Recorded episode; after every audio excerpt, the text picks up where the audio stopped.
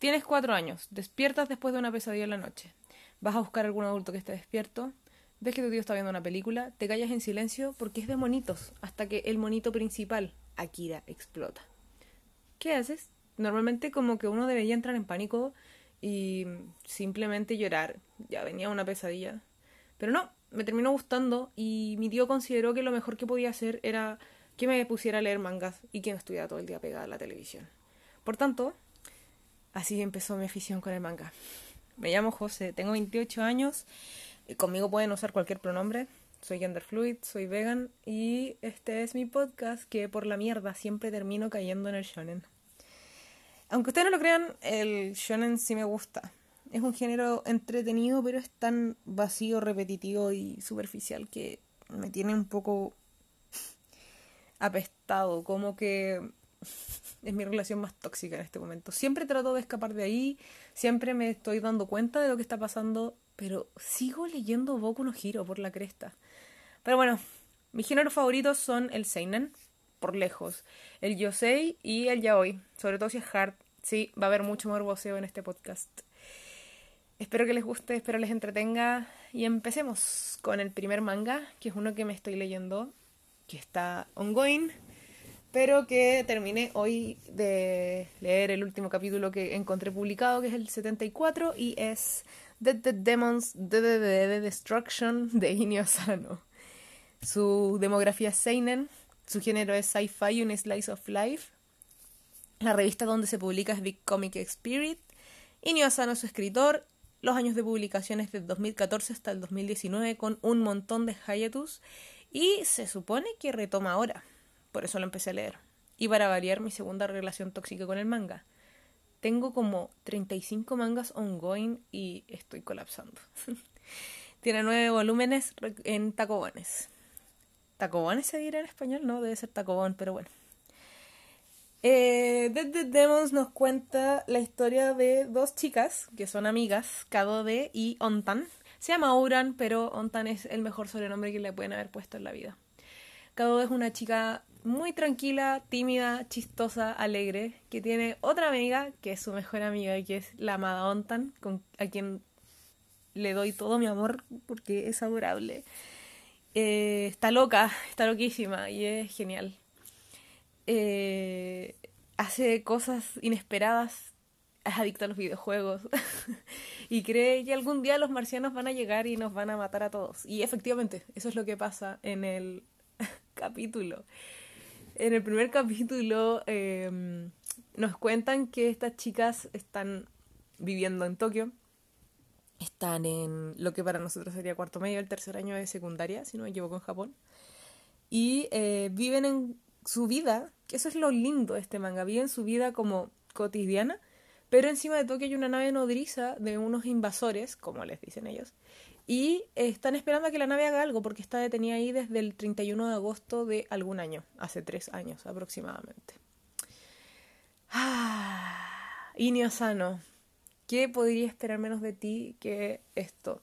Normalmente Inio Sano siempre escribe mangas donde a las chicas se les trata muy mal y siempre terminan siendo como las responsables del caos del protagonista, pero aquí nos sorprende con dos chicas protagonistas que son, si es que no lo más kawaii que existe, no, no sé, son exquisitas, son duraznos maduros en verano, son lo más refrescante que he leído en mucho tiempo y sus personalidades son exquisitas.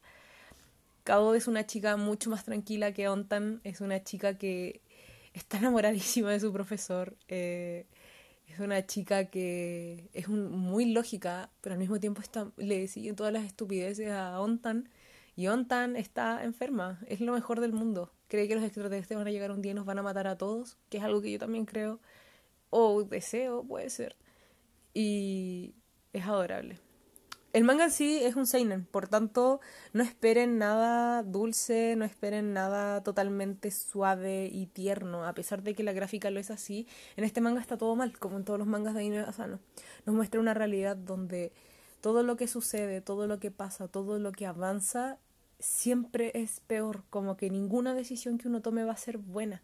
Y nos plantea desde esta vez, en vez de plantearnos como en Oyasumi Pum Pum, todo el caos, toda el, la bizarrería del protagonista y que cada vez que toma una decisión resulta ser peor para su futuro, pero desde un lugar lúgubre, desde un lugar oscuro, aquí nos muestran desde la vida misma, de una vida muy normal, solo que con una nave nodriza alienígena arriba de sus cabezas.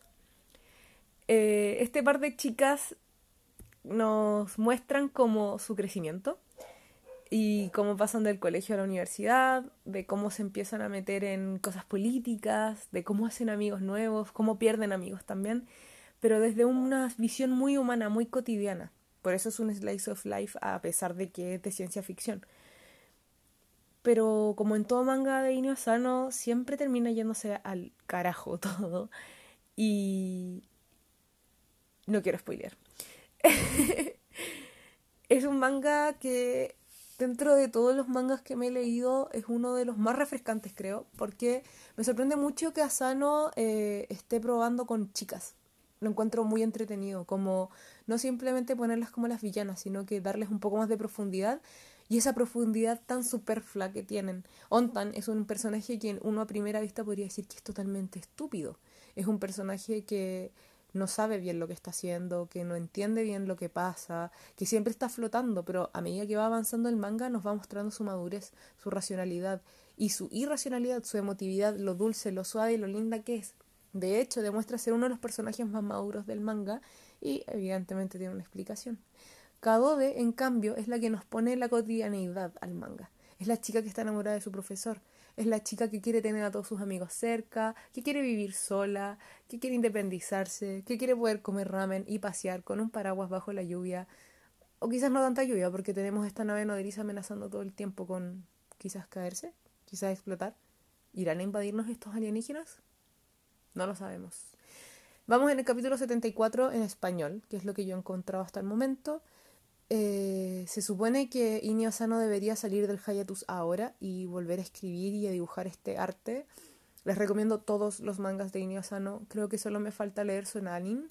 Solanin, creo que lo dije pésimo. Y mm, son increíbles. Pum Pum sigue siendo mi manga favorito de él. Reiraku lo encuentro muy, muy bueno. Y La chica de la orilla del mar es. Uf, me voló la cabeza también. Es que Asano es muy bueno.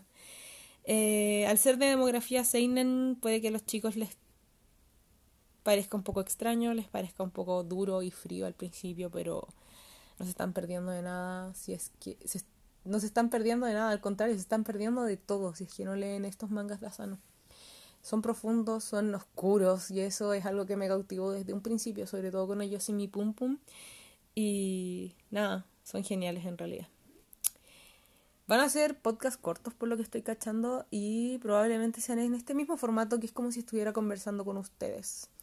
Espero les guste, espero no les confunda que a veces me refiera a mí misma como un chique, un chico, una chica, porque bueno, eso soy.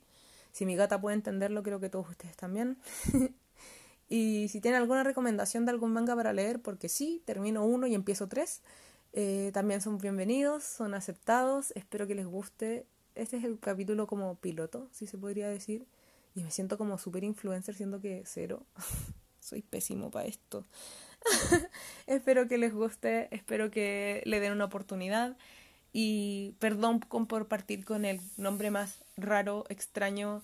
Iniosano, te amo. Gracias por tanto. Y nos vemos en la siguiente entrada. ¿Entrada no es de blog? Bueno, filo. Del podcast. Que estén bien. Avisé que no veo anime, ¿cierto? Porque no veo anime. Me cuesta mucho ver anime. De hecho, solo veo anime de mangas que me gustan mucho. Eso. Les TKM. Les EKM a la mierda.